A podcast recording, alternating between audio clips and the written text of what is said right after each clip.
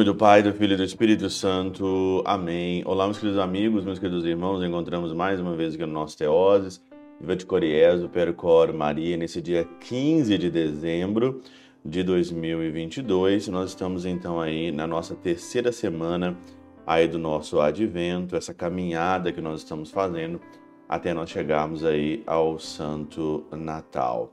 E nessa quinta-feira, o Evangelho de Lucas, capítulo 7, versículo de 24 a 30. É o Evangelho de domingo passado. Só que esse evangelho, na perspectiva lucana, o de domingo foi aí na visão de Mateus. Então, eu queria comentar, ajudar você a rezar hoje aqui no Teoses, principalmente sobre quem é a figura de João Batista. Né?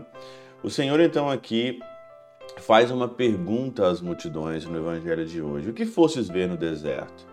Um caniço agitado pelo vento? O que fostes ver? Um homem vestido com roupas finas?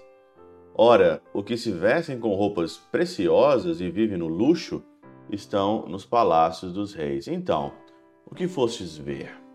O Senhor pergunta e dá algumas características sobre a vida de João, como que ele levava uma vida aqui austera. E aqui nós temos algumas características muito interessantes. Por exemplo, né?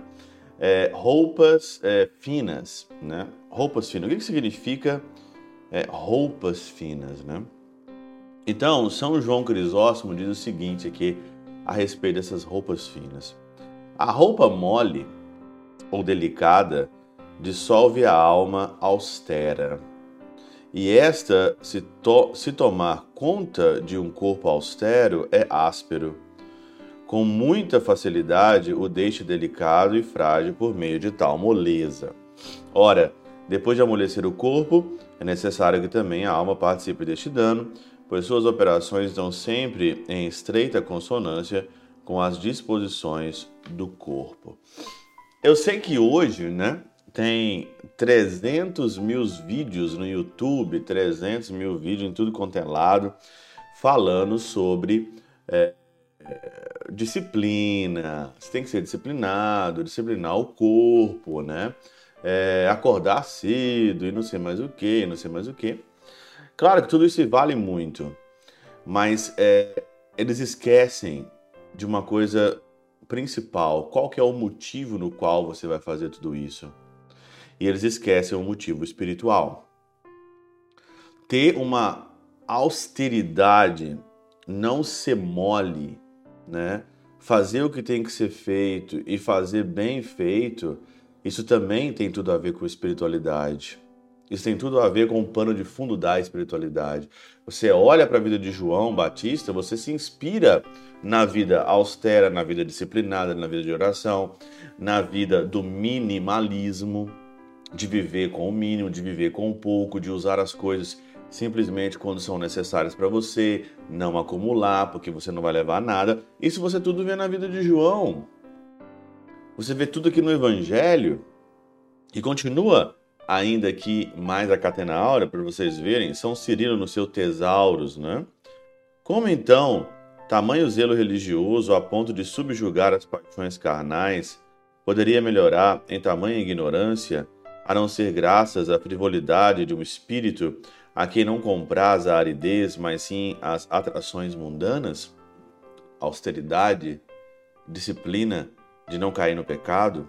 Portanto, se imitais a João, aqui, se imitais a João, que não cultuava os deleites, concedei-lhe a firmeza digna de sua continência já se abandonada a reverência aos deleites, nada mais falta à honestidade de sua conduta. Por que estranhais esse habitante do deserto, essas roupas grosseiras e essa pele de camelo?